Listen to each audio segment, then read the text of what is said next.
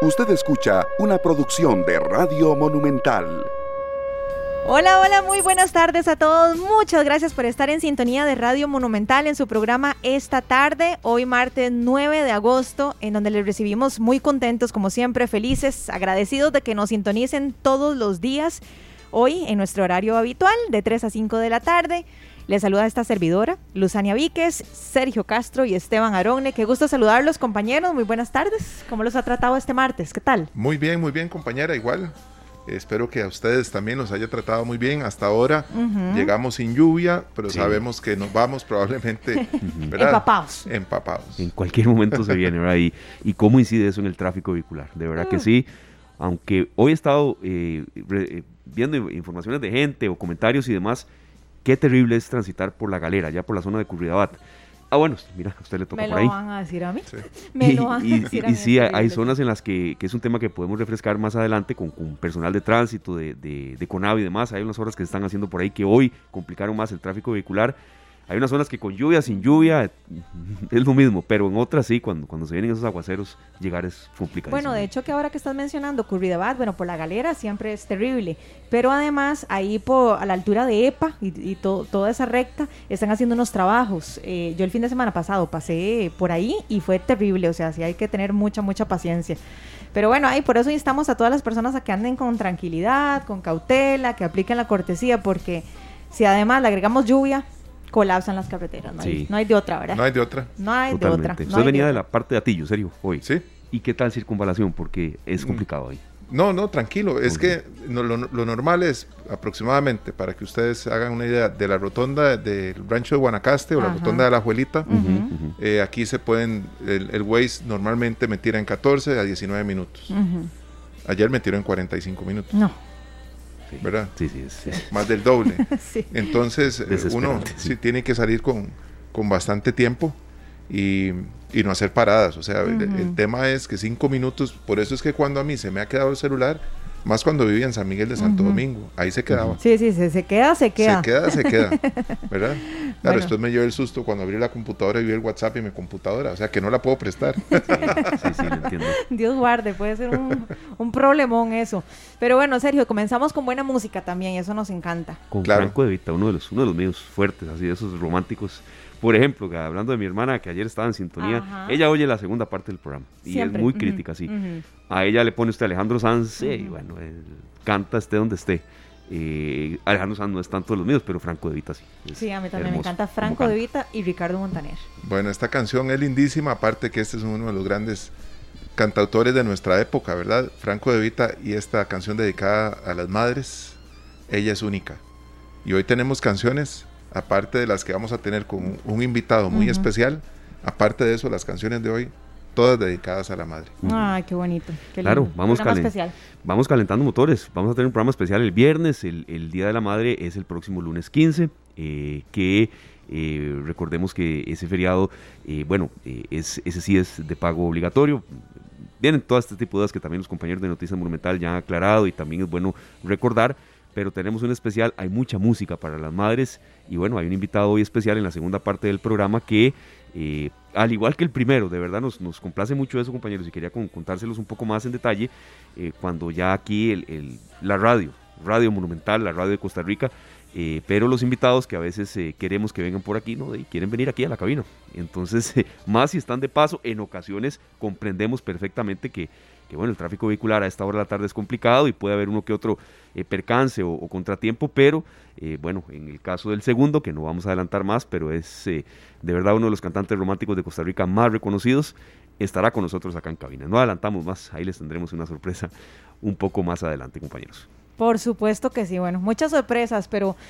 Si ustedes desean, compañeros, no sé César si nos da el permiso ya de establecer contacto con nuestro invitado de hoy, queremos ahondar, compañeros, en cómo están las ventas en el día o previo al Día de la Madre.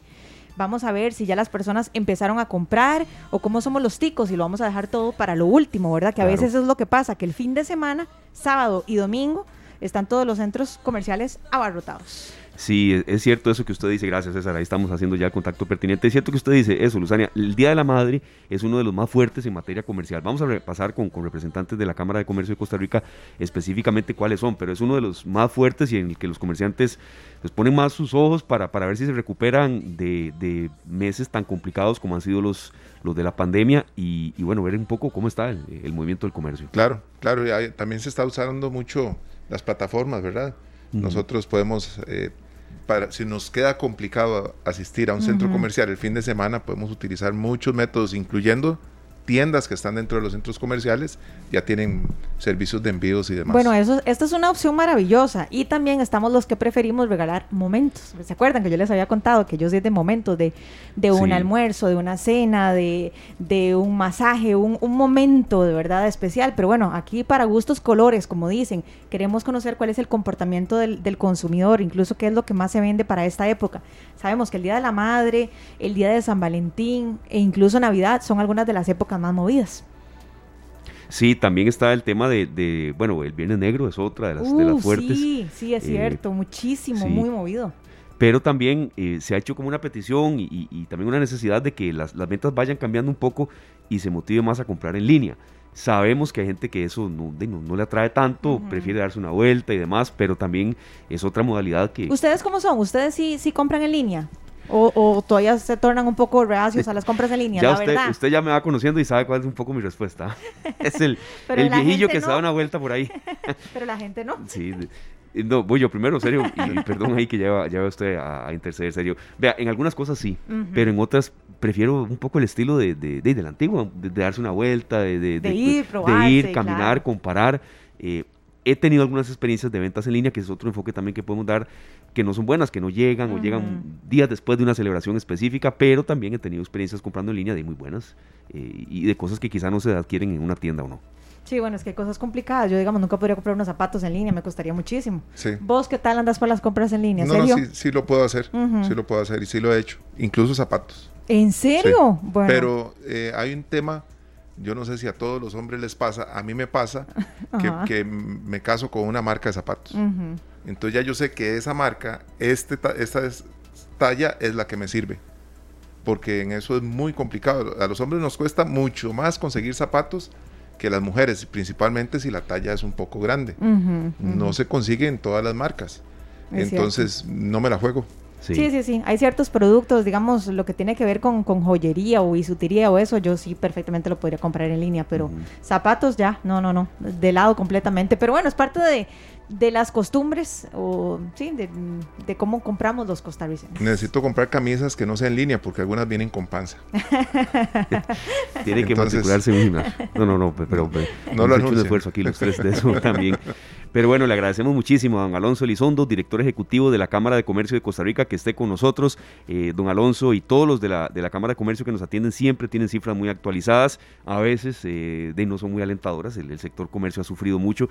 Don Alonso, bienvenido esta tarde de nuevo. Gracias a doña Eliana por el contacto pertinente y ¿Cómo está el movimiento en el, en el sector comercio de cara al Día de la Madre? Es una fecha fuerte y ahí tenemos algunas otras consultas, sobre todo para, para ver si reactivamos un poco la economía que está muy alicaída, muy, muy en, desaceleración. Bienvenido, don Alonso. ¿Qué nos puede comentar de cara al 15 de agosto? Hola, ¿qué tal? Muy buenas tardes. Es un gusto, un gusto saludarlos. Es, un placer compartir con ustedes y con todos los que nos, nos escuchan. Sí, efectivamente, el, sector comercial ha, pasado por momentos difíciles, principalmente en, en la época de, pandemia pasamos momentos muy difíciles, el año 20 y el año 21 fueron eh, años difíciles para el sector comercial, sin embargo, eh, este año 2022 esperamos una, una mejoría importante en las, en las fechas, eh, digamos, pico para el comercio. Recordemos y empezar por ahí que el Día de la Madre es uno de los días más importantes para el sector comercial.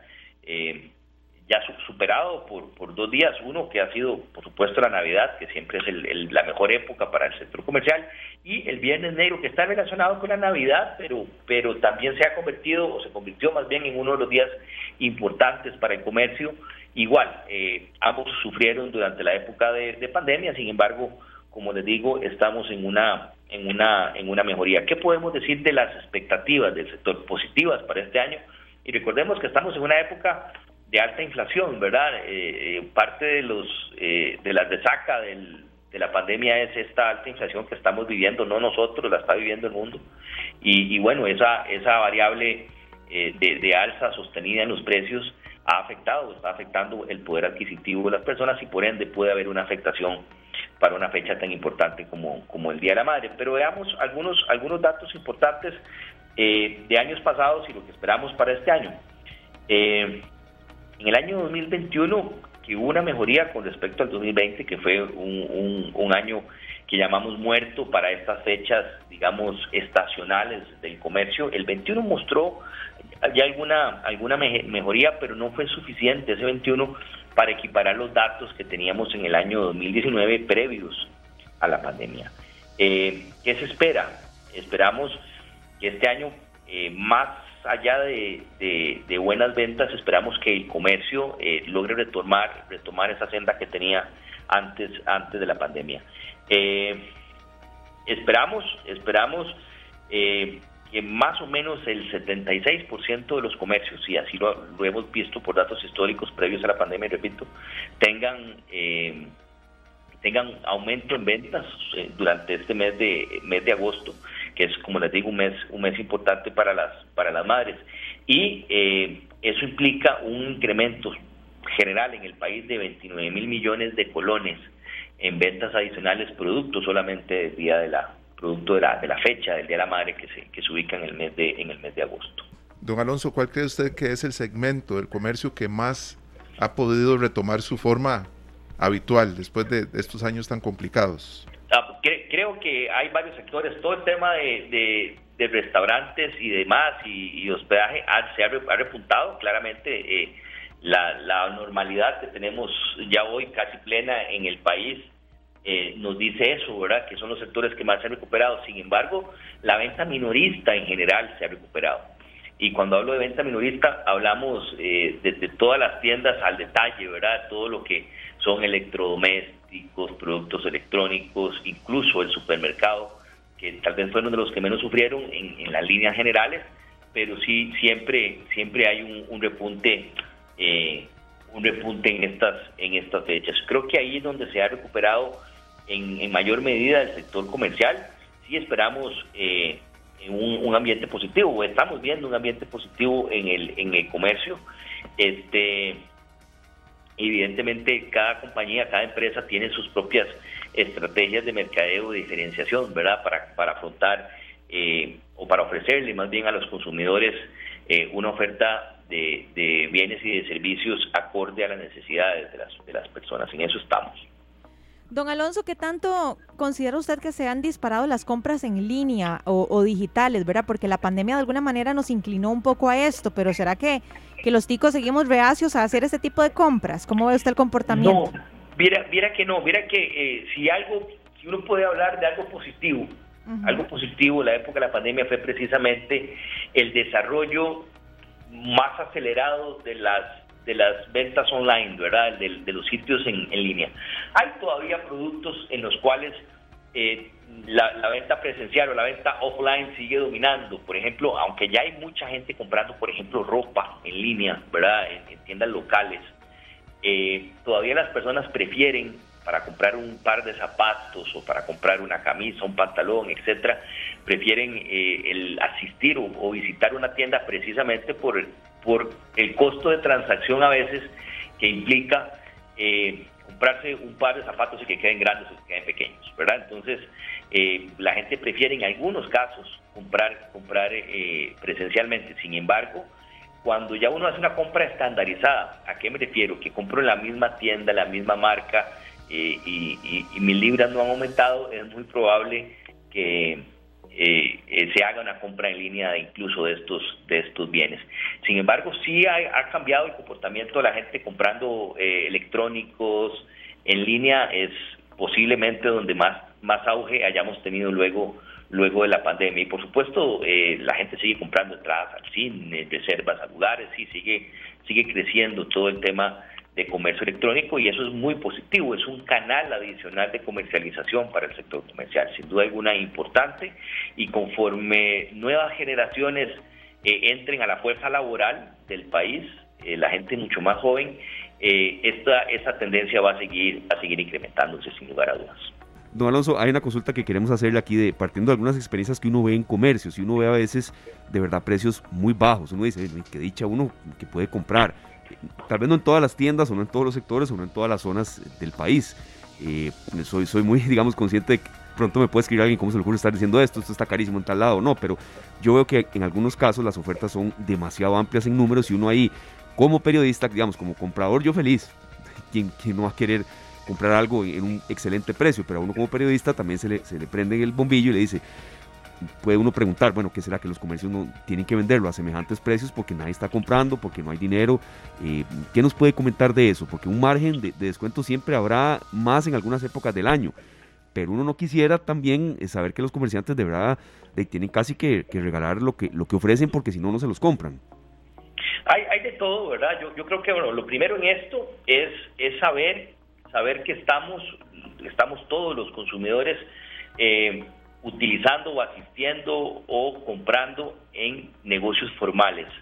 ¿verdad? Cuando hablo de negocios formales, hablo de empresas establecidas o de negocios, por más pequeños que sean, es que esto no es un tema de tamaño, es un tema de hacer bien las cosas.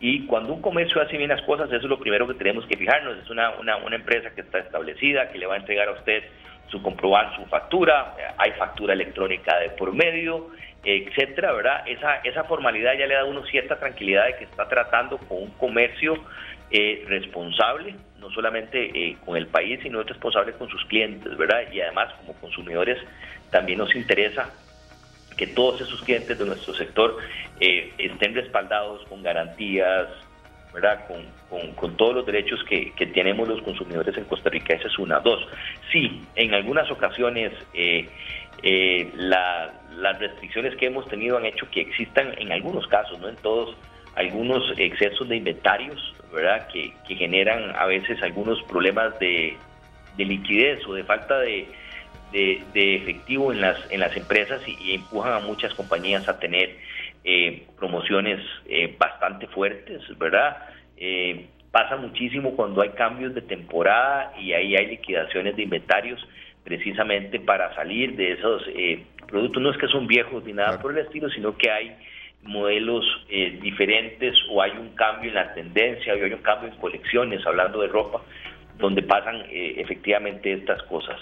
Pero sí, eh, vamos a encontrar ofertas buenas para el Día de la Madre, eso es importante. El comercio formal eh, ha entendido, ha entendido también que la situación que pasa en el país, todavía mantenemos tasas de desempleo elevadas, el país mantiene tasas de desempleo elevadas, el poder adquisitivo de las personas ha venido ha venido mermando producto de la inflación, la inflación se ha ido comiendo poco a poco los ingresos de todos nosotros, Así que eh, eso se entiende perfectamente y claro, se hacen ajustes eh, en, las ofertas y promociones para poder realizar eh, rotación de inventarios y generar ventas para fechas importantes.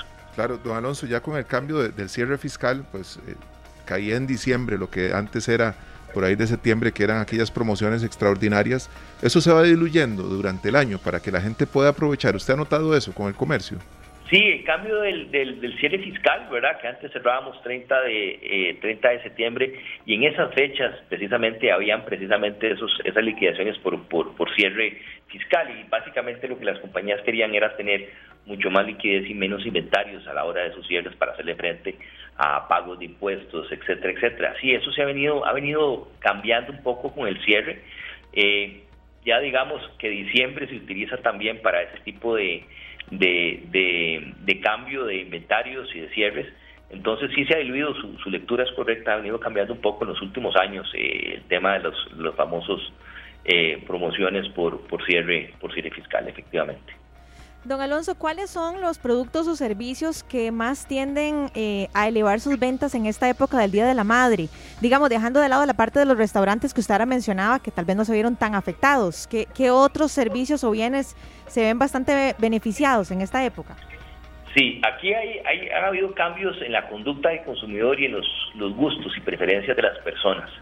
Eh, en algunas épocas el, Día de la Madre tenía y una connotación, y esto no, no, no tiene que ver, por favor, con, con, ningún tipo de, de, estereotipo ni, ni, nada por el estilo, pero en alguna época eh, la, el fuerte del Día de la Madre tenía que ver con eh, básicamente con electrodomésticos. En, alguna época de nuestra historia eso fue así. Hoy en día eso ha cambiado, sigue existiendo y sigue siendo importante la venta de ese tipo de productos en la época del Día de la Madre. Sin embargo, hoy lo que notamos es un mayor un mayor crecimiento en categorías como en el tema de, calzados, zapatos, ropa, es donde ha venido creciendo y también el tema de electrónicos, ¿verdad? Eh, que, también funciona bien en el Día del Padre, en Navidad y en el Día de la Madre no es la excepción, que eh, los productos electrónicos, teléfonos celulares, tabletas, etcétera, sean, sean productos importantes para la época del Día de la Madre también, ¿verdad? Entonces hemos, hemos visto una recomposición de la compra en esta época y sí, mayor tendencia a, ropa, calzado, eh, perfumería, la parte de, de, cosmética ha incrementado muchísimo, al igual que el tema de los, de los productos electrónicos. Claro, don Alonso, eh, mm, ya para ir cerrando y de verdad eh, agradeciéndole, vamos a pedirle un breve balance sobre estos primeros, eh, diríamos, 100 días, ya un poco más de, gobierno. Eso lo, vamos a hacer y sabemos que ustedes siempre tienen una opinión muy autónoma y sobre todo muy bien fundamentada. Pero antes de eso, tal vez el mensaje final para consumidores y también para los que ofrecen sus servicios, de no desmayar unos y los otros tal vez de no abusarse en ocasiones pidiendo descuentos, porque también esa parte está y nos lo acaban de mencionar. Sí, sí, efectivamente. Uno, y, para mí el más importante es incentivar el comercio informal. Yo creo que eh, si queremos ayudar a la generación de empleo en el país, que las personas tengan la remuneración correcta, eh, que sean empleos formales, eh, que todos pensemos en el futuro, pensemos en una pensión y demás, busquemos comercios formales, los comercios que hacen bien las cosas, ¿verdad? tenemos una fuerte competencia desleal en el sector comercial, posiblemente el sector más afectado por la informalidad y por el comercio ilícito, es, es nuestro sector y ahí lo que les, les pedimos es acudir a comercios formales. Eh, estoy seguro que, como decían antes, ¿verdad? a veces lo barato sale caro por ahorrarse unos, unos pesos comprando en un comercio informal, eh, posiblemente con un producto defectuoso usted poco puede hacer. Entonces, lo que incentivamos es eso, la compra formal y, por supuesto a, estar atentos a, promociones y ofertas que, estoy seguro las empresas del sector comercio estarán estarán anuentes a ofrecer, pues ya están ofreciendo más bien en estas fechas del día de la del día de la madre. Don Alonso, ya bueno, prácticamente para ir finalizando, quisiéramos saber cuál es el llamado que usted le hace eh, al gobierno en, en materia de comercio. ¿Qué cree usted que se está haciendo bien? ¿Qué cree usted que se debe mejorar en materia de comercio?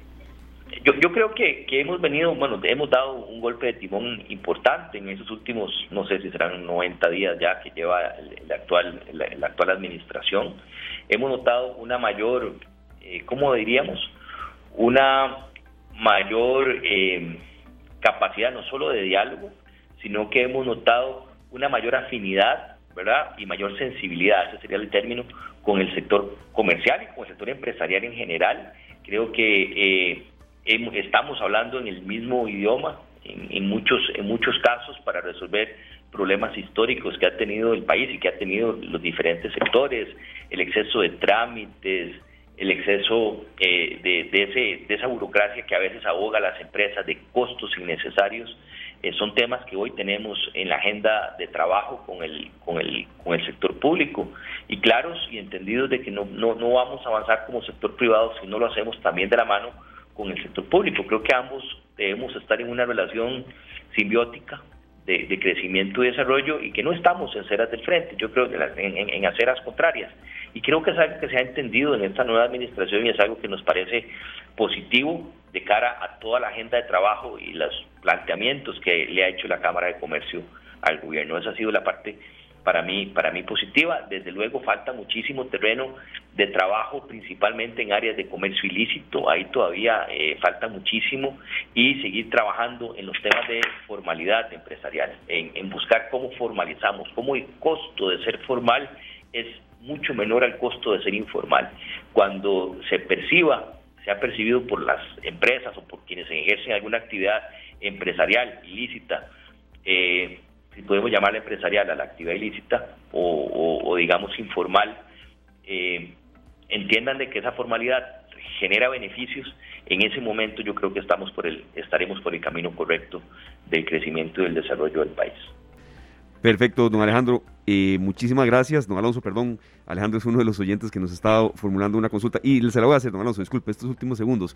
Eh, que, que, en ese proceso de formalización de trámites se aproveche más las distintas plataformas digitales, que haya mejoras en las municipalidades, don Alonso, y creo que tiene razón. Así es, toda la razón tiene don Alejandro cuando dice eso, sí, claro.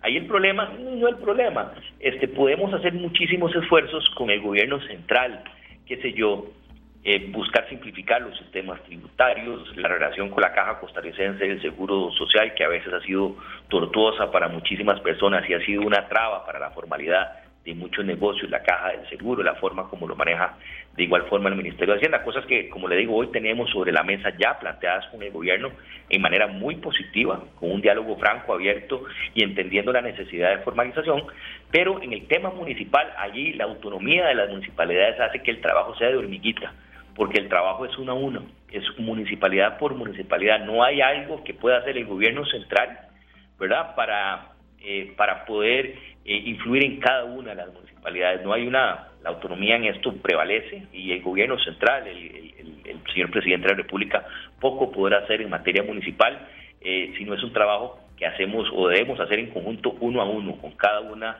de las municipalidades del país para ir al tema digital, para ir a, generalizar otro montón de temas para simplificarle la vida a las personas. Claro, eh, don Alonso, hay que, hay que hacer una nota aquí de un amigo restaurantero ¿verdad? Que durante la pandemia, por supuesto, que se cerraron todos estos servicios y cuando fue a pagar impuestos, le estaban cobrando los derechos de funcionamiento, imagínense, las patentes de todos los meses que no se pudo operar. Entonces, para él, ahora pagar los impuestos y pagar patentes de un, de un local que por ley estuvo cerrado, ha sido muy complicado al punto que está casi decidido a no abrir nunca más. Sí, ese, esa es parte de las injusticias que, que tenemos a veces, que las municipalidades a veces no, no captaron bien que, que, el país pasó por una situación y el sector empresarial pasó por una situación muy dura y muy difícil y principalmente la gente de restaurantes eh, pasaron por una situación durísima eh, durante pandemia y ese tipo de, de, de, ideas de ir a cobrar patentes en, en épocas de negocio cerrado no tiene, no tiene ningún sentido eh, digamos, eh, de nada. Si hubiese sido que el negocio operó y generó utilidades y rentabilidad, pues está muy bien, pero en este caso estamos hablando de negocios que permanecieron cerrados por, por decreto, por decreto del gobierno. Entonces yo creo que no es, no es justo la forma como le tratan de cobrar a, a empresarios que han hecho las cosas bien en épocas de pandemia. Perfecto, don Alonso, muchas gracias. Ahí robamos un poquito más de minutos, pero estos temas de verdad generan, nos van generando dudas de la gente que nos las hacen llegar y que muchas particulares eh, son de un colectivo. Eh, eh, el sector comercio no se recupera aún, eh, no podemos decir que está en recuperación, diríamos que está en un eso, exactamente, está en un proceso muy lento.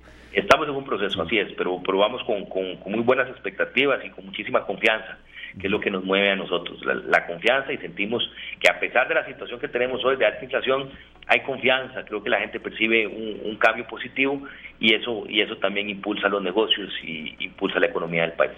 Perfecto, ojalá que sea así. Muchas gracias, eh, don Alonso Elizondo, director ejecutivo de la Cámara de Comercio de Costa Rica. Nos dio varias eh, luces en, esta época de, de, la antesala al Día de la Madre, compras en línea, compras que no se están haciendo tanto en línea y sobre todo a veces, eh, sí, no abusarse, pues, pidiendo descuentos. Nos dio varias varios tips, pero también varias realidades de ellos, Lucy, que están sufriendo. Así es, sí, muy agradecidos con, con don Alonso. Y yo aplicaría exactamente lo mismo de lo que conversábamos, no me acuerdo si fue ayer o uno de estos días, de mejor camine y compare, ¿verdad? También, o sea, no nos vayamos eh, de una vez a comprar lo primero que veamos porque nos llamó la atención. En estos momentos más que nunca tenemos que hacer compras inteligentes. Yo sí, sí voy en una recomendación, el Día de la Madre es el lunes 15.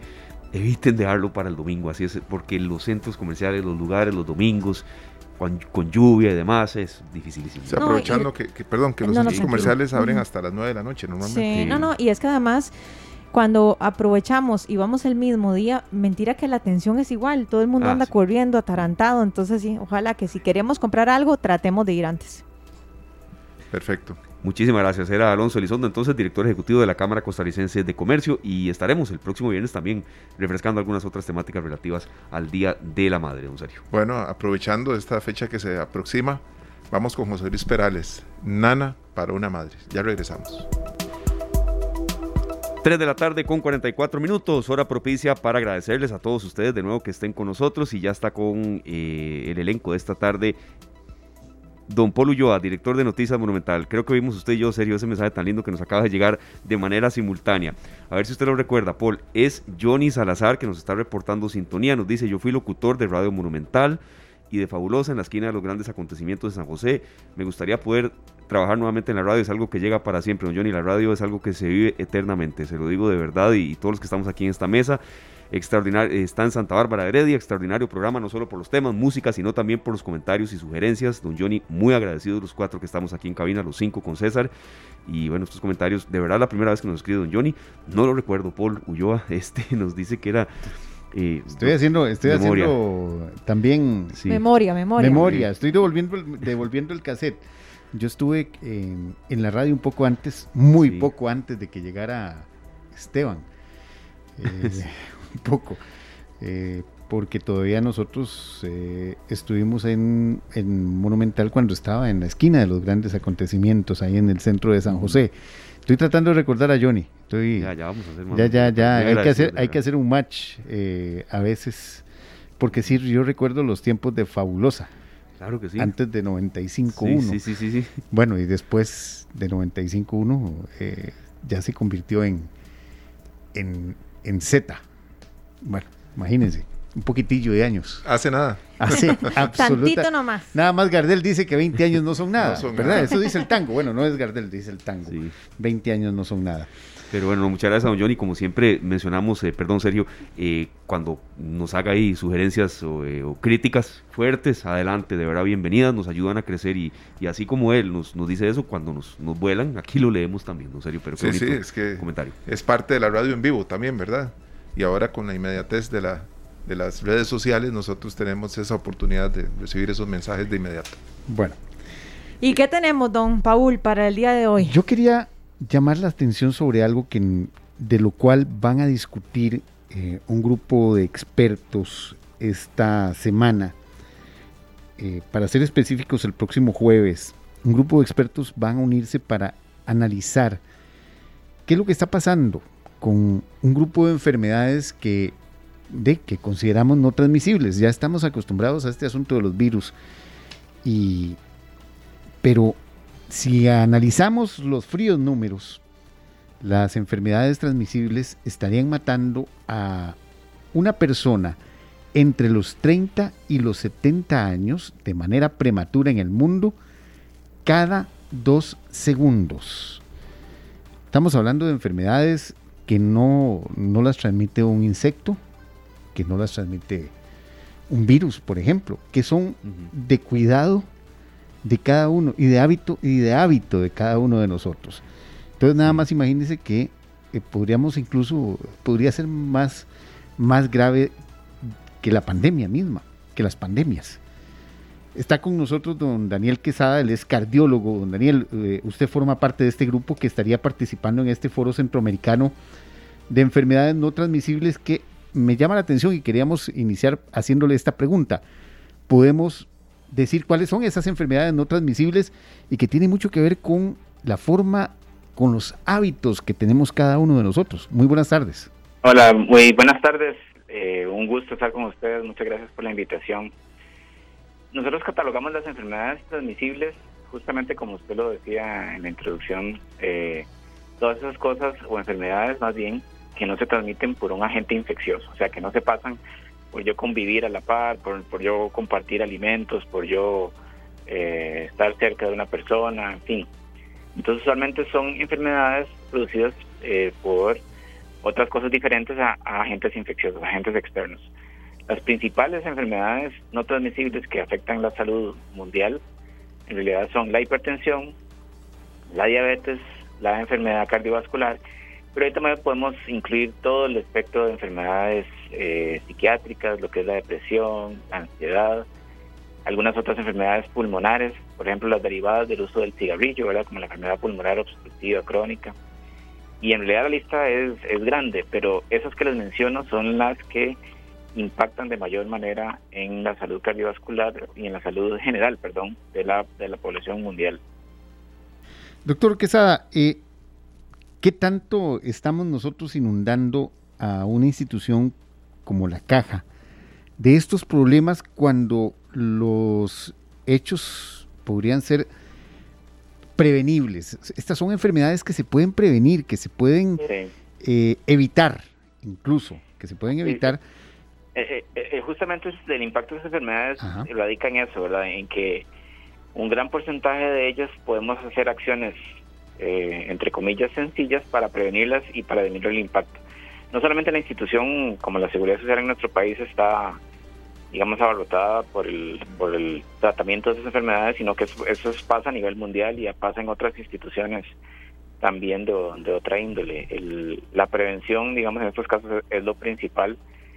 Em, y son acciones en realidad sencillas que empiezan desde el hogar y que deben empezar desde que la persona es eh, muy joven. ¿verdad? Son acciones y cambios que uno tiene que hacer y que uno debe inculcar desde los niños, ¿verdad? Desde los niños adolescentes, ahí es donde empieza un poco el estilo de vida saludable, implica aprender a comer de esos momentos. Probablemente si, si tenemos y promovemos en nuestra juventud eh, cambios en el estilo de vida saludables y esos cambios se mantienen durante el tiempo, probablemente hagamos un impacto grande en lo que es la prevención de estas enfermedades. Doctor, ¿hasta qué punto este asunto de la pandemia que vino a, provocarnos fue, fue, un terremoto prácticamente, no solo en los sistemas de salud, sino en nuestros hábitos de vida.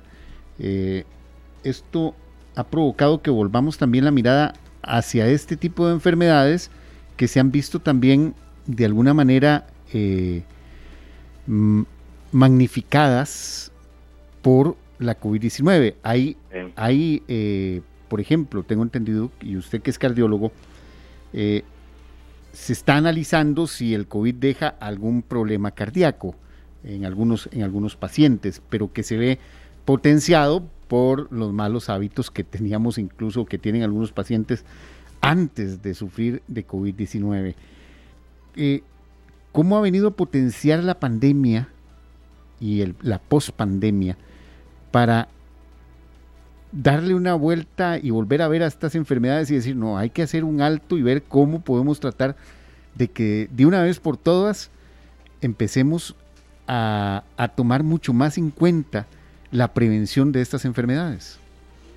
Sí, la pandemia viene a impactar de, gran manera. De hecho, varios especialistas mundiales hablan de una cuarta ola hablaban en, su momento de una cuarta ola y básicamente esa ola no dependía de las infecciones por COVID, sino del impacto que iba a generar la enfermedad posterior a, que sucediera o el impacto que está generando. Eh, impactó de dos maneras muy significativas. Una, que fue tras veníamos digamos de estilos de vida muy sedentarios eh, trabajando la mayoría en oficinas sentados en una en una silla con poco desplazamiento entonces, la presencia del COVID y las diferentes restricciones que tuvieron que suceder en, todo el mundo, esto vino a impactar eh, de manera significativa. Entonces, las personas todavía tenían menos oportunidades para salir. Hay una gran migración de personas a hacer teletrabajo y el teletrabajo no tiene nada de malo. Lo malo es si uno no busca esos espacios adicionales para hacer actividad física. Eh, el impacto propio del virus eh, fue, digamos, directo en lo que fueron cambios en las citas, pacientes que perdieron sus citas por temor a acercarse a los centros médicos, eh, algunos que tuvieron que retardar su atención por eh, la saturación de los servicios y, y algunos otros también que fueron impactados directamente en su salud cardíaca por el virus. no es un porcentaje tan alto los pacientes que después del COVID tuvieron alguna complicación cardíaca, pero sí, sí sucedía. Entonces esas tres o varias cosas que les menciono es lo que, lo que más hemos visto y es el reto que tenemos de ahora en este eh, periodo post-pandémico, es volver a retomar las actividades físicas, es volver a generar confianza en algunas personas que todavía tienen eh, miedo a salir, miedo al contagio y generar esos ambientes seguros para que para seguir tratando esta otra pandemia que es la enfermedad cardiovascular que tiene años de estar con nosotros que hemos logrado impactar un poco, disminuyendo su la cantidad de personas que fallecen de la enfermedad, sin embargo, y nos sigue ganando la nos sigue ganando la partida porque las enfermedades cardiovasculares siguen siendo la primera causa de muerte en nuestro país y a nivel mundial. Sí, doctor Quesada, le, le saluda Esteban Arón acá del equipo de esta tarde. Muchas gracias por estar con nosotros. Yo tenía una consulta, eh, así como se habla mucho de la vacuna contra el COVID, la posibilidad de vacuna contra la viruela del mono, podríamos decir que estas enfermedades no transmisibles, la vacuna es el estilo de vida que se construye desde niños, adolescentes, comiendo bien, haciendo ejercicio, por supuesto algún exceso en comida, eh, algún día uno siempre hace, siempre comete, eh, pero puede ser ese tipo de vacuna, eh, un estilo de vida que se vaya construyendo con los años en los hogares, centros educativos, municipalidades con programas de recreación, por ahí no puede ir un poco la prevención.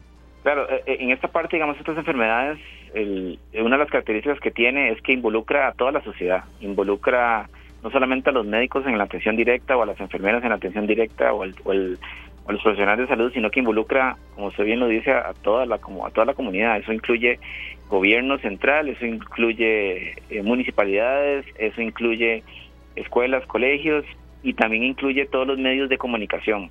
Eh, incluye radio, incluye televisión y ahora las redes sociales que son de las principales formas de, comunicación que, que existen. Todas esas cosas que paradójicamente en algunos momentos nos pueden jugar una mala pasada, ¿verdad? Porque de repente algunas situaciones de sedentarismo y de poca actividad física dependen que las personas eh, pasen viendo eh, televisión o pasen viendo redes sociales y no se ejerciten. Eh, esas son algunas de las cosas, digamos, que, que hay que ir modificando.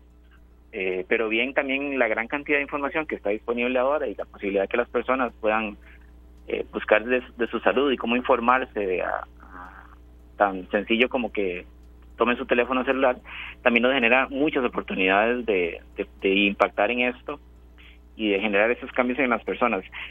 Uno ve la mayoría de, personas en la, en la sociedad civil eh, y el pueblo, digamos, conoce, digamos, de manera general qué es lo que hay que hacer. Eh, es difícil que, las, que uno sepa a alguien que no sepa, digamos, qué sé yo, que comer algo con mucha grasa es perjudicial o la, la, famosa comida chatarra. Sin embargo, uno ve que no, no aplican ese, ese conocimiento. En parte, en parte es porque no ven, digamos, el, el daño que eso les puede generar a, a largo plazo. Y ese es uno de los problemas de estas condiciones cardiovasculares, es que empiezan a gestarse cuando uno tiene 30, 20, 30, 40 años, incluso los 50, pero se presentan cuando uno tiene 50, 60 años. Entonces, son enfermedades que tardan su tiempo en, manifestarse. Doctor, y sería bueno también tener presente que nunca es tarde para iniciar una rutina de ejercicios o una nueva disciplina. No. no. nunca es tarde, nunca es tarde. Y ni aún, digamos, a los pacientes, nosotros en estas enfermedades cardiovasculares hablamos de prevención primaria, que es, digamos, que el paciente que no ha tenido ningún síntoma, que no ha tenido ningún problema, evitar que tenga alguna enfermedad y en este sentido tenemos lo que es prevención secundaria e incluso prevención terciaria, que son pacientes que ya tienen alguna enfermedad, por ejemplo hipertensión, diabetes, y los que están un poco más avanzados que ya han tenido un síndrome coronario, o sea, un infarto en el corazón o tienen un problema que tienen el corazón grande y grande y lo tienen débil. En todos esos pacientes el ejercicio sigue siendo fundamental y sigue siendo útil en, todos los aspectos. Obviamente quisiéramos todos agarrarlos y todos que tengan esa actividad física desde el muy inicio, antes de que empiecen con alguna manifestación, pero como usted bien lo dice, nunca es tarde. O sea, igual eh, nosotros vemos en los centros de, salud, en los hospitales, pacientes de 70, 80, 90 años que ingresan en los programas de rehabilitación cardíaca y tienen una gran eh, beneficio en cuanto a su salud. Entonces, pues sí, nunca es tarde y nunca nunca el barco está tan hundido para empezar a, a remar en estas en estas enfermedades. Lo importante es hacerlo lo antes posible, eso sí. Muchas gracias al doctor Daniel Quesada, eh, le agradecemos mucho y sí, ellos eh, estarán analizando, un grupo de, médicos eh, estarán analizando este, cómo abordar de forma efectiva este asunto de las enfermedades no transmisibles transmitibles esta misma semana y estaremos ampliando cualquier, si, si hay algún hallazgo importante o alguna decisión importante estaríamos ampliando. Doctor Quesada, muchas gracias, buenas tardes. No, con mucho gusto. Gracias a ustedes. Era el doctor eh, Daniel Quesada, cardiólogo, parte de ese, del staff de este, de este Foro Centroamericano de Enfermedades No Transmitibles que se llevará a cabo en Costa Rica esta, esta semana. Ojo que hay unas de esas que, que en pandemia se dispararon, el tema de, los, de las incapacidades por de problemas de salud mental, de, eh, hipertensión, sedentarismo. Sí, sí, es un tema muy actual. y hay momentos que se están manifestando hasta ahorita, eh, ¿Por qué? Porque eh, hay cosas que, por ejemplo, han logrado enfrentar de choque, por decirlo así. Ok, eh, enfrentaste la pandemia, pudiste acomodarte. ahora volvés a muchas oficinas, empezás a acomodarte, empezás a manejar otra vez esos niveles de estrés a los que estabas antes. A eso súmele otras, otros factores que pueden ser eh, de la familia, eh, otros factores vivenciales. Vea, le doy uno muy cotidiano, perdón, pero aquí nos, hemos visto a ver, identificados. En pandemia, teletrabajo, y no había presas, ahora la gente ha vuelto y se le había olvidado un poco ese transitar es muy difícil y eso genera más estrés, eh, más impaciencia, irritabilidad. Correcto. Temas muy del día a día. Yo creo que aquí lo importante también es no subestimar, y lo digo porque conozco tantas y tantas personas que si, si digo los nombres, eh, verdad, es pedrada tras pedrada, de personas que se hacen sus exámenes de control y, no, el colesterol está un poquitillo alto, pero un poquitillo, un poquitillo ahí hago ejercicio y ya pero hago ejercicio, hago ejercicio y no hace ejercicio, y entonces el colesterol sigue en aumento, sigue en aumento, sigue en aumento. Eh, de repente a veces eh, con la hipertensión hay personas que no se la controlan, eh, no, es que la tenía alta, no, no, pero es que estuve sometido a mucho estrés, pero entonces no van a chequearse, le sigue aumentando. Es, es algo delicado. Yo creo que tenemos que ser con nuestra salud muy, muy, muy meticulosos y así como invertimos en otras cosas para la casa, hasta para nuestro cuidado físico, ¿verdad? Personal, ¿por qué no invertir en exámenes también y controlar esas cosas, verdad? Porque después, a los, no sé, como decía el doctor, ya a los 50 años ya empieza la salud a pasarnos la factura. Sí, y yo creo que a, a partir de qué ¿De cuándo? ¿De cuándo? De los 50. Híjole. O sea, pónganse las pilas, compadre. Yo estoy nadando. no, no, no, eh, a lo que decía el doctor, sí, que, de que muchas cosas empiezan desde antes, pero ya cuando la persona tiene 40, 50, 60, ya ahí se empiezan a, a manifestar Yo estoy aprendiendo a nadar y nada de nada. y a veces, vea, cuando ya uno se lleva un buen susto, ahí empiezan los cambios, que, no, está de más, ¿verdad? Pero, pero no esperar un susto fuerte, eh, que, que, bueno, que mueva los cimientos de, toda la familia. y, hay, que, hay que tener claro también que a cierta edad ya empiezan a doler cosas que nunca dolían, ¿verdad? y eso tiene mucho que ver con la inactividad, sí, con ese sedentarismo. Miren que yo no, no me identifico todavía, digo. qué bueno, qué bueno. No, no, no, no, no, no, mentira. Ya, ya hablando en serio, sí. Uno ya hay días en que le cuesta un poquito más levantarse. Y si hace frío, peor. Queda uno encluchado. No, no, es que cosas propias de la edad, ya, yo no sé si a ustedes les pasa. Hay, hay veces donde uno dice, no, no, ya es muy tarde para comer carne. o ya, o come uno carne, pero después de una vez, casi digo la marca, bueno, pero de una vez una pastillita después para aliviar, eh, ¿verdad? Antes cuando uno tenía 20 años que iba a estar pensando en eso. Que podía levantarse a la medianoche y comer eh, todo lo, que, quería. Le, le, diera la gana, sí. Ahora Dios guarde, no hace eso y pasa con colitis toda la semana, ¿verdad? Bueno, sí, sí, es cierto. Vea, dudé en contarlo, no va igual la marca, ¿no? Pero algunas noches yo me, me unto un poco de un ungüento por ahí para... para de, un ungüento mentolado. Exactamente, para Pero hay dos, después me contas cuál. Continúe, Paul, como de lo que está preparado para hoy a las 7. No, sí, hoy a las 7. Yo estoy usando ahora uno de hierbas. Ah, muy bien. Me pone a dormir riquísimo. Señores distribuidores de ungüentos, si gustan pautar en Radio Monumental, aquí con mucho gusto podemos ayudarles. Gracias. Exactamente. bueno, eh, les, voy a, les quería contar eh, varias noticias. Nos llama mucho la atención, hablando de salud, el Hospital Nacional de Niños está registrando 18 menores internados por COVID-19. De esta cifra, 6 niños ya están requiriendo de ventilación mecánica asistida eh, llama el Hospital de Niños, está alertando por eh, eh, que la ocupación de COVID es una de las más altas que se ha registrado desde el inicio de la pandemia. Recordemos que los niños, muchos niños pequeños no tienen, prácticamente los, niños no tienen acceso a la, a la vacuna. principalmente de 0 a 5 o 6 años o es de 0 a 12 años. Entonces yo creo que ahí hay que prestar muchísima atención. El asunto de la prevención es importante, aunque ya hay factores que están totalmente fuera de control, por ejemplo el asunto en las escuelas, y eh, tratar de, eh, de crear un poco de conciencia en los niños el uso de la mascarilla. Yo sé que esto a mucha gente ya le molesta, pero los datos que nos está arrojando el Hospital de Niños nos deben llamar a algún tipo de eh, reflexión sobre la prevención, sobre los eh, lo mínimo que debemos mantener, los hábitos de higiene mínimos que debemos mantener y que debemos enseñarle a los niños. El lavado de manos constante y eh, el uso de, soluciones de, alcohol gel y también en el caso de los, de los niños, yo creo que, bueno, en lo personal, le diría a mis hijos que usaran la mascarilla. Pero ya eso es una situación que cada padre de familia lo debe, lo debe asumir, lo debe tomar. Pero sí, nada más, nuestra, nuestra información radica en que el Hospital Nacional de Niños está haciendo el llamado de eh, esta alta ocupación por virus respiratorios, eh, entre ellos la COVID-19 que tiene a 18 niños internados y 6 de ellos requieren, requieren ventilación mecánica y es el número más alto sí.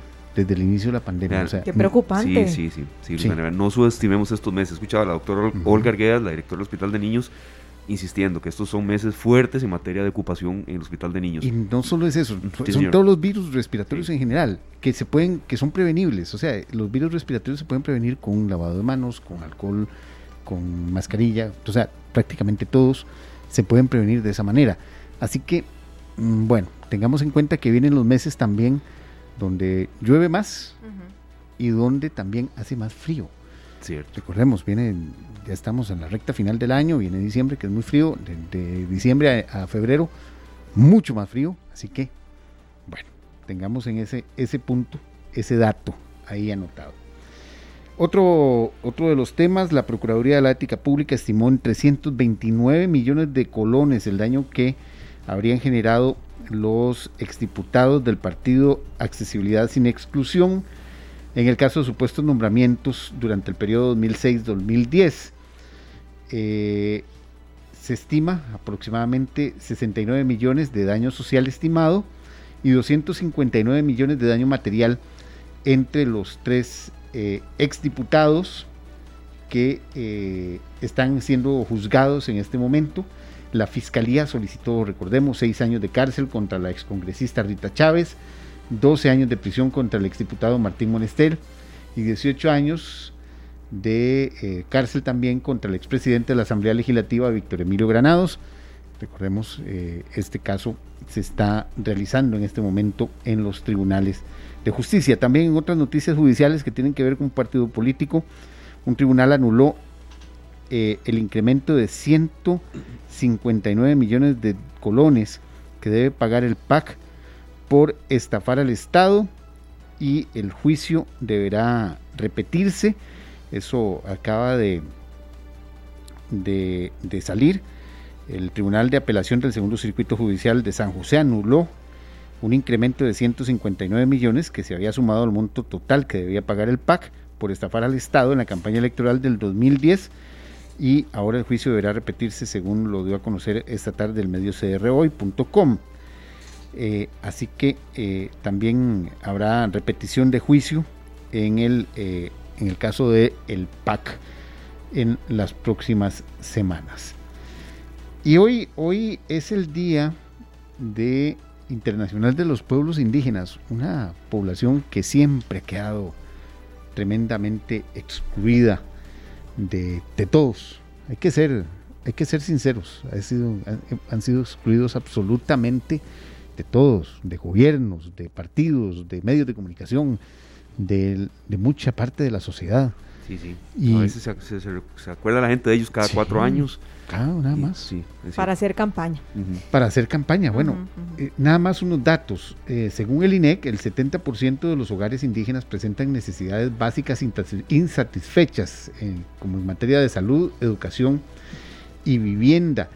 Eh, recordemos que también estamos en este momento en Costa Rica en una, una situación de definición de de luchas hasta territoriales todavía en el sector de Térraba, donde se está analizando incluso una situación que se dio con la muerte de un líder indígena, eh, que hay luchas por las tierras todavía. Estamos en épocas donde debemos ponerle atención a este tipo de poblaciones, a nuestras poblaciones autóctonas, y ver en qué se les puede ayudar realmente y no dejarlos en el absoluto olvido y acordarnos cada 9 de agosto, que es el día, el día Internacional de los Pueblos Indígenas, de que ellos, de que ellos tienen también mucho que decir y mucho que hablar. Incluso se está se estaría analizando, se presentó esta propuesta.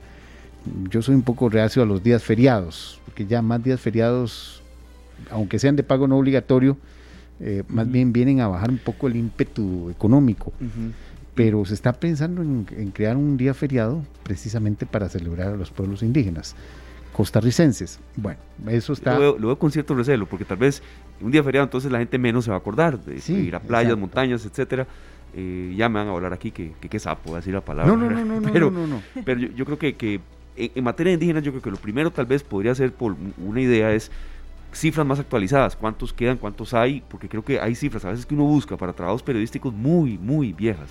Sí. Es un punto, No, no, quizá el más importante, pero también como una especie de censo de, de, cuántos quedan, cuántos hay, y ya a partir de ahí sí lo que ustedes dijeron, cuáles son las necesidades más importantes que ellos tienen. Bueno, y que realmente haya eh, hay, instituciones que uno dice, bueno, ¿para qué existen?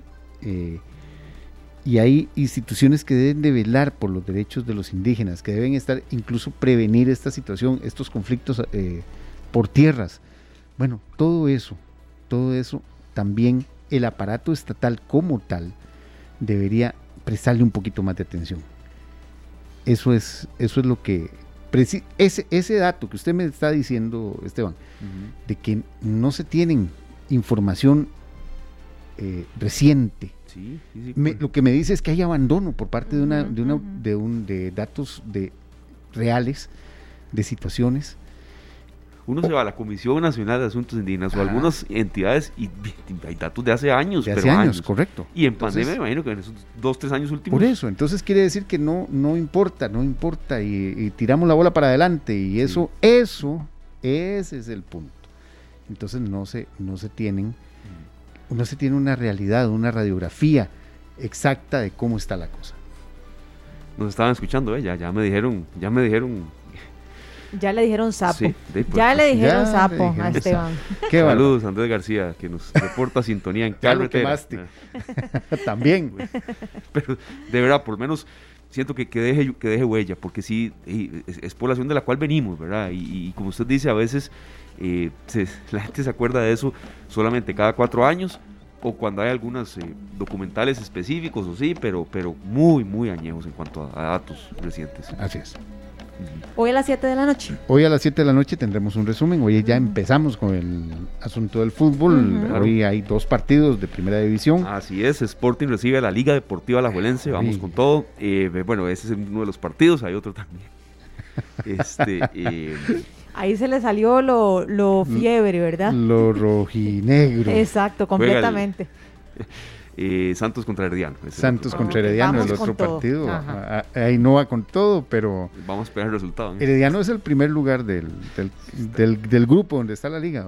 Esteban. Herediano está fortísimo, Sergio. solo les recuerdo eso, solo por, por, aquello. Por aquello. Por aquello. Tener un gol a Heredia es dificilísimo. No, no, y conste, yo no soy Herediano, pero solo se lo recuerdo. Ahí nada va mañana para San Carlos. Sí, exactamente. Ahí, ahí ya tendremos otra dolencia. Vamos a ver. Bueno, 4 con 13. Después de la pausa venimos con una sorpresa muy especial para ¿Ah, el Día de las Madres, así es, y, que tiene que ver con música, con música costarricense, en la que Sergio es experto y, y, es bonito escuchar a quien viene. No sé si usted puede dar una pista o no, Sergio, usted es el que manda en este blog. A ver, a ver, de, la pista yo trato de adivinar. A ver viene en alas. En las alas. Así, en la punta de las alas. Sí, de una ave que bueno, una de esas agrupaciones costarricenses. Tiene una canción que habla de eso. Tiene una canción muy linda que habla de eso. Por supuesto. Eh, hay, como una barca también por ahí. Por ahí. Por ahí. bueno, llamaré a María. Exactamente. Muy bien, muy bien. ¿Qué vas a hacer esta noche? ¿Ah? ¿Qué vas a hacer? Yo. Por el momento vamos con otra canción para la madre, Amor de Madre, Víctor Manuel desde Puerto Rico, que lo tenemos siempre ahí como con la salsa y algún bolero, pero en esta ocasión una balada ¿Y qué espectacular para la mamá. Uy, sí, esa canción eriza. ¿Verdad? Sí, Completamente la piel. Póngale atención, ya casi volvemos con más aquí en esta tarde. Las 4 con 28 minutos. Continuamos acá en esta tarde, así es, en Monumental, la radio de Costa Rica, y muy contentos de que haya un invitado en cabina y que se trate de alguien que le canta al amor. Estamos en la antesala del Día de la Madre y a nosotros nos encanta eh, motivar a, la gente a que, a que acuda a estos espacios de conciertos que se han ido reactivando y más cuando es alguien, ahora sí, adelantamos totalmente, Sergio, como Carlos Guzmán Bermúdez que está con nosotros acá en la cabina. Este, ahora que hablábamos con, con Paul de que venía en alas de gaviota, ¿verdad? Así es. Exactamente. Así, fue.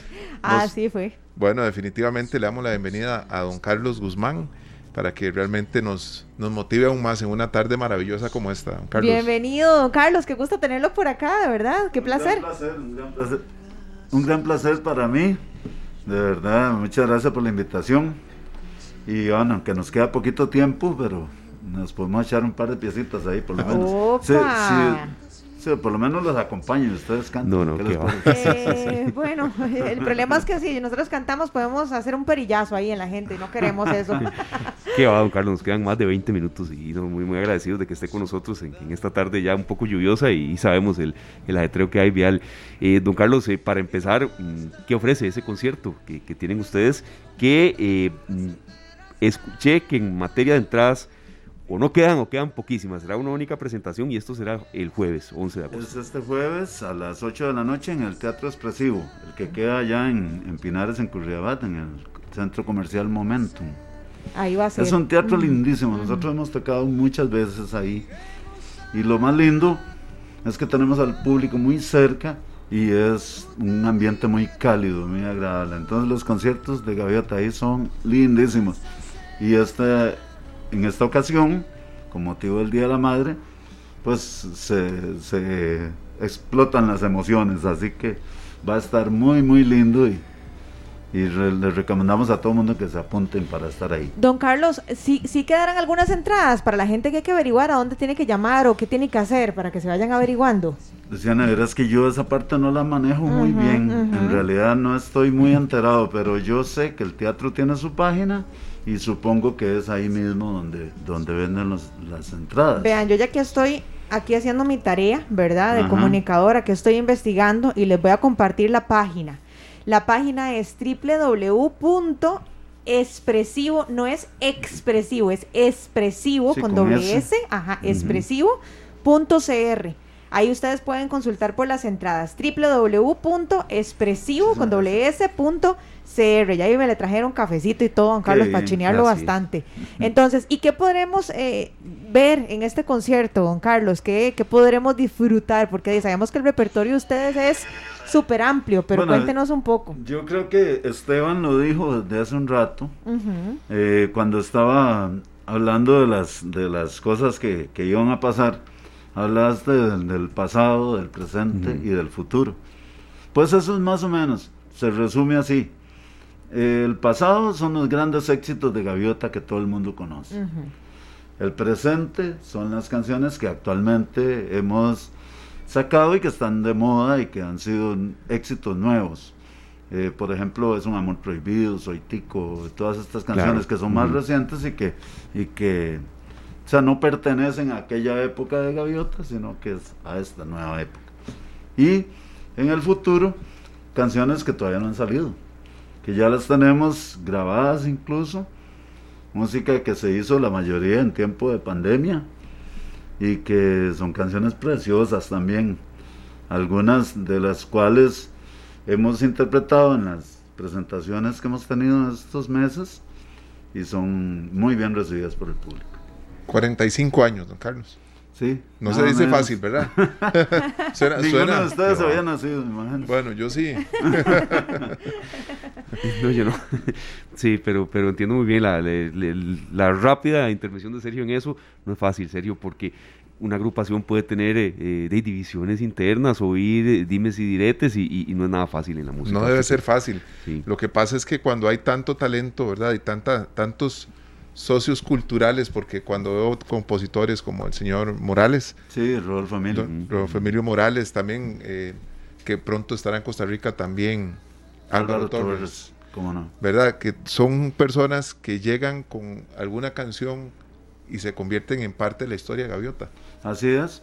Eh, aparte de Rodolfo Emilio, de Álvaro Torres, también Rosario Bertel, Fran Victory, eh, Ricardo Solís, muchos compositores costarricenses han aportado eh, canciones que nosotros con la interpretación las hemos eh, grabado y han quedado muy lindas. Y el público, con su apoyo, las ha convertido en grandes éxitos. Don Carlos, ¿y cuál cree usted que es el, secreto? Porque no es fácil, ¿verdad? A veces conocemos alguna agrupación que saca uno o dos temas, siempre lo hemos hablado aquí en, esta tarde, que sacan dos temas y de repente pegaron, les fue bien, pero chao.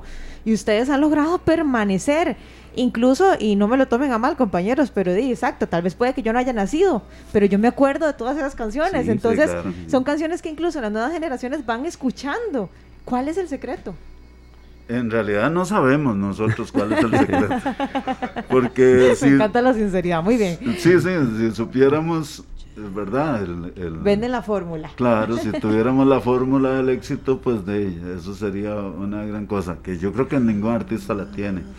Lo que hacemos es experimentar, experimentar, experimentar. Y también, eh, si se podría llamar éxito, es la constancia. La disciplina, el, el, amor al trabajo, el cariño eh, para el público, la comunicación, ¿verdad? Que hemos tenido durante tantos años, pues eso sí, eh, si se puede hablar de, algo constante es perseverancia, ¿verdad? en el grupo Gaviota. Y tal vez eso podría ser una una de las buenas razones, pero yo creo que también es como para allá y para acá, o sea, como que nosotros somos más capaces de crear cuando tenemos más eh, eh, respuesta del público. Claro. Entonces, el público es muy, muy importante para el éxito de nuestro grupo. Lo pudimos, lo pudimos demostrar el viernes pasado en el Teatro Nacional, full, llenísimo acompañado de la Orquesta Sinfónica Nacional. Bueno, imagínense, y lleno. Fue una cosa increíble, se llenó el primer día que abrieron las entradas. La gente está sedienta esos espacios, don Carlos, fueron dos años encerrados. Sí. Sí, sí, sí, exactamente, y es una cosa que nos, nos llena tanto de, de satisfacción pensar que después de tanto trabajo, de tantos años, 45 ininterrumpidos, siempre hemos estado ahí, todas las semanas, excepto los los meses de vacaciones, obviamente. Claro. Pero, pero con todo y eso, ¿verdad? O sea, 45 años y está como si fuera el primer día que sacamos un éxito, el teatro lleno con una cosa impresionante, un público súper entregado, una belleza. Aquí nos reporta Sintonía Sisi Montoya Quintana, nos dice Gaviota, qué gran grupo, y la gente que nos quiera expresar más, incluso solicitar alguna canción en el Facebook Live de Canal 2 Costa Rica, bienvenida. Eh, su, su, participación. Don Carlos, yo quería consultar, después de tantos años, eh, un, balance de qué tan difícil es también la vida de un artista. Hay momentos en los que tal vez eh, trasnochadas, madrugadas, sobreponerse a un momento psicológico también duro y, tener que enfrentarse al público, porque a veces la gente reconoce, sí, Gaviota, lindísimo, siempre están con ganas, siempre, pero ¿cómo es la vida de un artista ya después de tantos años? Un balance también entre lo, lo, que a veces se les complica. Sí, sí, tal vez lo, lo bonito es que en este trabajo se disfruta mucho, ¿verdad? Es un trabajo muy diferente, muy dinámico y, siempre en mucho contacto con la gente. Entonces, eh, el hecho de, trabajar en lo que a uno le gusta, eh, eso lo hace mucho más llevadero. Por supuesto que hay momentos difíciles y en tantos años hemos tenido muchos momentos difíciles y todos han sido superados, digo yo, con el constante trabajo, siempre trabajando y sin echar para atrás. Claro. Don Carlos, ¿cuál es esa canción que usted traía lista? sí, pero yo lo veo aquí con esa guitarra, pero yo, yo, me imagino que venía pensando, toco ya esta, usted sabe esta, que, esta, o esta, o esta. esta o aquella o la otra, pero yo sé que ahí viene una que está dando vueltas dentro de esa guitarra, ¿verdad? que queremos escucharla, por supuesto. Bueno, voy a, quitarme la mascarilla para tomarme un poquito de café. Claro, claro, adelante. También para cantar con un poco más de libertad porque si no me ahogo. A ver, tomes el cafecito que nosotros estamos aquí preparando micrófono y toda la cosa para escucharlo bien. Hay una canción que yo escribí hace un poquito tiempo que es una, una especie de, de vuelta, de paseo por algunos lugares de Costa Rica. Esta canción eh, se llama Costa Rica Baila y Canta y originalmente es un balsecito, así como la voy a tocar ahora, Pero eh, un día eso se me ocurrió, por esas loqueras de, del músico, se me ocurrió hacerle una versión en cumbia. Una cumbia bien sentadita así para bailarla en swing criollo. Claro. A mí me encanta el swing criollo porque me parece como que eso casi que solo en Costa Rica se baila de y es súper alegre. Eh, es cumbia, es, cumbia que cumbia hay por muchos países, pero la manera de bailarlo es muy de nosotros. Entonces, eh, estamos haciendo un video tan lindo con imágenes de Costa Rica de las cosas más lindas que se pueden imaginar. Y van, hemos andado ya por varias partes del país y nos falta un montón. Qué bonito, ya me emocioné. Eh, la voy a cantar como es original, en balsecito. Adelante.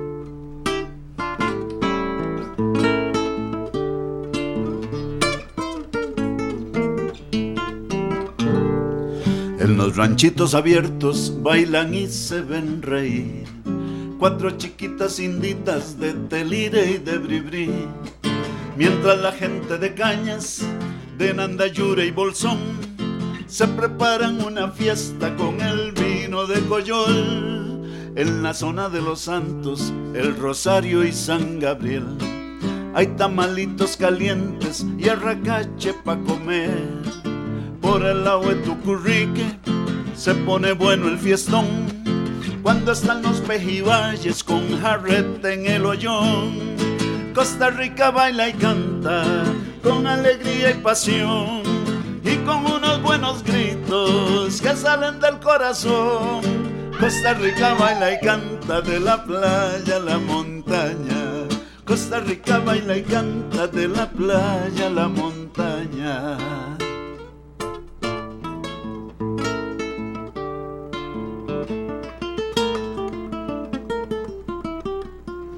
Con el compás del calipso se desborda el carnaval. En Limón y Puerto Viejo, en Cahuita y en Batán, una baile chicharrones se cocina en Puriscal y una chiquilla preciosa de golfito va a cantar en el parque de Zarcero entre figuras de ciprés.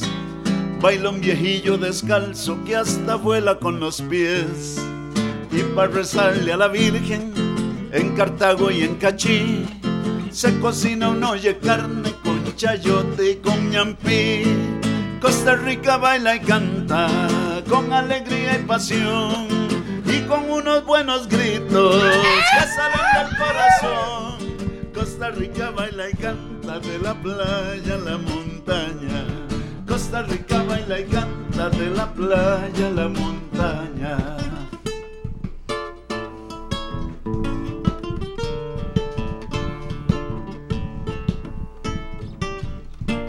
Va a pasar a cumbia, a ver si sale bien. Solo con la guitarra, quién sabe. Por la llanura que eleva, imponente al arenal, suena el himno de San Carlos, melodía tradicional. O cuando vienen los santos, saludando a San Ramón, se pone alegre el gentío con respeto y devoción en un salón de desampa se deslizan sin parar.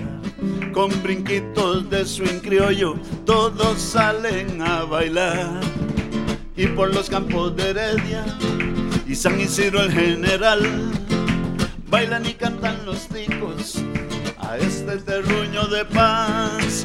Costa Rica baila y canta con alegría y pasión y con unos buenos gritos que salen del corazón.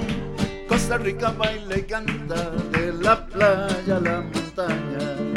Costa Rica baila y canta de la playa a la montaña. ¡Qué bárbaro, Carlos! ¡Qué tema más bonito, de verdad! Yo comencé así muy, muy, ¿verdad? Muy diplomática, muy seriosita, muy todo, y después ya solo me faltó subirme aquí en la mesa a bailar. Primer grito ya.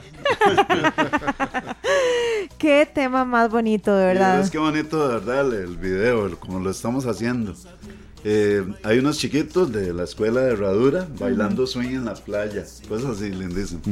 Y gente en Guanacaste, en todo lado, disfrutando la canción. y unas escenas, unas tomas del país, pero te queda a gusto. Una maravilla. Qué bonito, sí, es que siempre, eso es lo que me gusta mucho de, ustedes, que siempre rescatan las bellezas de nuestra cultura, de nuestras tradiciones. Se les nota que se sienten orgullosos de ser costarricenses y eso lo logran transmitir a las demás personas. O sea, yo ahorita en serio estaba súper motivada y así, un puro bailón. No, no, no, y, y, dando la vuelta por todos ah, sí, sí, por todos lados. Sí, sí, sí. Serio, es que uno se transporta a los lugares que, que, que, que, don Carlos estaba mencionando, San Ramón, y venía aquí con otros más. Usted utiliza mucho, serio, pero no, me refiero cuando, cuando debe ser la canción Soy Tico. Estamos conversando también, y eso es bueno recordarlo, con el Premio Nacional de Música Aquileo Echeverría en 2008, don Carlos Guzmán es Costa Rica esto que estamos escuchando. No, no, yo me imaginé los chicharrones. sí, todo, sí. El calipso, todo. Claro, qué bueno, qué Don Carlos, cuéntenos un poquitito acerca de próximas presentaciones y eventos que tienen, porque sabemos que están con agenda llena, ¿verdad? Gracias a Dios. Entonces, cuéntenos un poco de cómo está esa agenda para estos días. Bueno, si pueden anotar así rápidamente, el viernes estamos eh, en el, eh, perdón, el Tennis Club, Costa Rica Tennis Club. El viernes. El viernes, sí. El sábado vamos a tener una actividad en el Colegio Los Ángeles de Cartago. El domingo estaremos en el Hotel Suerre, allá en Guanacaste, eh, perdón, en Guapiles. En Guapiles, En Guapiles, en el Hotel Suerre. Y el lunes en un lugar en Orotina, que ahorita no tengo el nombre aquí, pero es donde quedaba la, la feria, el campo ferial ah, de Orotina. Ahí estaremos el lunes en la noche. Entonces, eh, la agenda empieza el jueves en el expresivo y ahí se va. Este, Ustedes tienen, ustedes tienen una página en donde la gente pueda acceder para irlo siguiendo, para estar en cada una de sus presentaciones. Claro que sí, claro que sí. Este, ojalá que nos sigan ahí le den like a todas las cosas que hacemos. Este, se llama Gaviota CR Oficial en Facebook. En Facebook ya la tenemos en Canal 2. Sí, así es. Sí, serio, ya, ya serio la, la, puso por ahí y me llama mucho la atención, don Carlos, como debe ser, que esa página se está actualizando, pero constantemente, ah, casi que varias veces al día. Aquí está en nuestro Facebook Live, agradeciéndole mucho a los compañeros de Canal 2 que nos han hecho eh, toda la labor también de producción, celebrando el mes de las madres en Alas de Gaviota. Una consulta, este, don Carlos, pasan los años y, siguen ustedes vigentes. En estas presentaciones todavía hay un poco de maripositas, de nervio, de ansiedad, o la verdad ya eso para nada. No, no, sinceramente, no se, no se quita, no, eso no se quita nunca, nunca. Y tal vez es parte más bien del asunto, porque eh, nosotros le tenemos muchísimo respeto al escenario y, no solo respeto, sino que a veces miedillo también, ¿verdad? Entonces a ver, uno entra con eh, siempre con los deseos de que todo salga bien, de que no haya eh, alguna cosa ahí que vaya a interrumpir lo que estamos haciendo, que el público reaccione bonito, que el repertorio que hemos elegido sea el adecuado. Esas son muchas cosas. Y por supuesto, eh, los nervios siempre están ahí. Y esos nervios le, alteran a uno la adrenalina, ¿verdad? Entonces uno siempre está, después de los conciertos yo siento como que tengo que aterrizar, duro como dos horas, Bajando toda la adrenalina. Claro, sí, sí.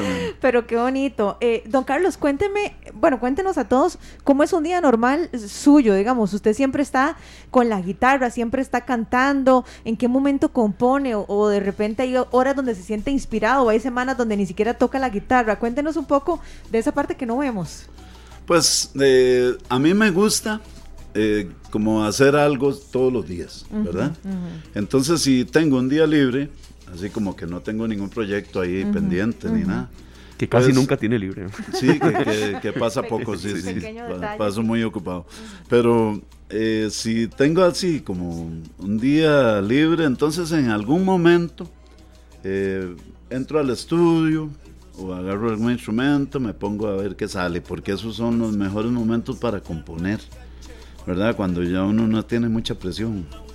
Porque generalmente las, las composiciones, la mayoría de las composiciones eh, eh, de, proyectos específicos son por encargo, ¿verdad? O sea, hay cosas que hay que hacer trabajos para allá y para acá. Y entonces eh, que tengo que hacer un arreglo a alguna persona para un disco, que tengo que hacer un, un comercial para algo de publicidad, en fin. Este, son cosas que son eh, trabajos por encargo, así es como les digo yo. En cambio, cuando un día no tengo así, como algo así, agarro la guitarra o el piano o, me voy para el estudio a ver qué sale y, ahí es donde me da más tiempo de componer. Ahí es donde se me ocurren algunas cosas. Y, y por eso es que la composición a veces no es tan seguida, ¿verdad? Porque esos momentos cuesta encontrarlos. Y tal vez no sean de inspiración, pero sí, como decía ¿Quién era el que decía Picasso? De, transpiración, más bien. Juan Carlos, ya nosotros tenemos que ir cerrando, pero nos encantaría que fuera como una canción, por supuesto. Ok, Claro. Ustedes dicen. Sí. Yo, yo complazco. Bueno, ya, y, ya voy, en serio, usted, usted continúa, pero yo, quería agradecerle a don Carlos que esté aquí, que nos escuche, que nos formule críticas, porque eso nos ayuda a crecer y, y, libre aquí cuando quiera hacernos un comentario de lo que. No, no, no, de verdad. Eh, bueno, a veces les he mandado alguna. Totalmente, no, no. no, no, no, y lo positivo y lo negativo. Y sabemos que usted es muy afín a Monumental. Ya vea, apenas salimos nosotros, viene pelando el ojo todo el elenco. Cuidado se queda aquí. Me encanta el programa. Muchas gracias. Don Serio, usted continúa. Bueno, este, hay una canción, qué bonito sería. Ajá. Sí. ¿Le gusta esa? Sí. Ah, ok, vamos. Bueno, nos vamos con esa. Bolerito. Bolerito romántico. Qué bonito sería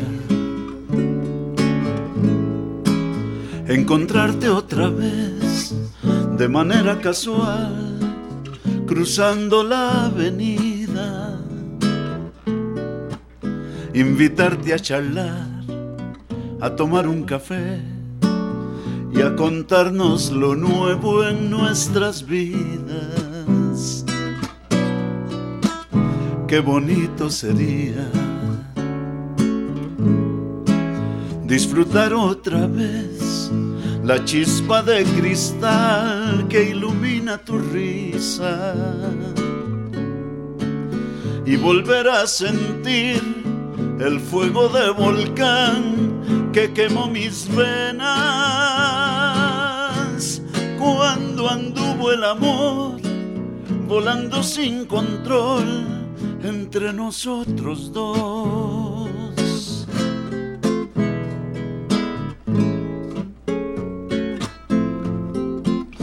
Qué bonito sería en medio del café escucharte decir que te hice falta y que tu nuevo amor no te ha hecho sentir la fuerza incontenible del deseo. Qué bonito sería poder rozar tu piel solo por revivir aquellos días. Cuando el tiempo paró, el ruido se apagó y nos creímos solos. Cuando anduvo el amor, volando sin control, sin censura y sin miedo. Cuando anduvo el amor volando sin control entre nosotros dos. Qué bonito sería, ¿verdad que sí? Uh, qué bonito sería. Gracias. Lindísimo y qué bonito que nos haya acompañado, don Carlos. Encantadísimo, muchas gracias. De verdad. Muchas gracias por la invitación y a la orden como siempre. Esto es espectacular. Los vamos a seguir invitando, por supuesto, muchos éxitos en todo ese montón de eventos que tienen estos días, de verdad. Muchas gracias, don Muchas gracias. Buenas tardes. Y esta es su casa, de verdad. Bienvenido siempre, don Carlos. Muchas gracias. Costa Rica baile canta con, con gaviota siempre. No hay más. gracias. Hasta mañana, que la pasen muy bien. Este programa fue una producción de Radio Monumental.